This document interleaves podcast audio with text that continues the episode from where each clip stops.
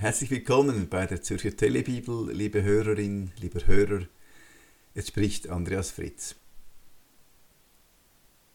Wir stecken zurzeit mitten in der Versuchungsgeschichte Jesu.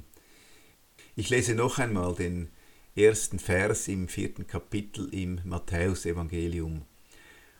Danach wurde Jesus vom Geist in die Wüste geführt, um vom Teufel versucht zu werden. Der Teufel versucht Jesu also in der Wüste und er wird ihn im Fortgang der Geschichte durch die ganze Palette der menschlichen Versuchungen hindurchführen.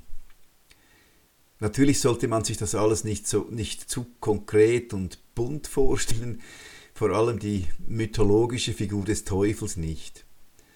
Vom Evangelisten her ist die Szene wohl gedacht als eine Art Generalprobe für den Messias. Der Evangelist Matthäus schafft in der Versuchungsgeschichte so wie eine Ouvertüre, in der gleich zu Beginn angetönt ist, was die Menschen später so fasziniert hat an Jesus. Er hat ganz in dieser Welt gelebt und hat sich doch nicht verstrickt in sie.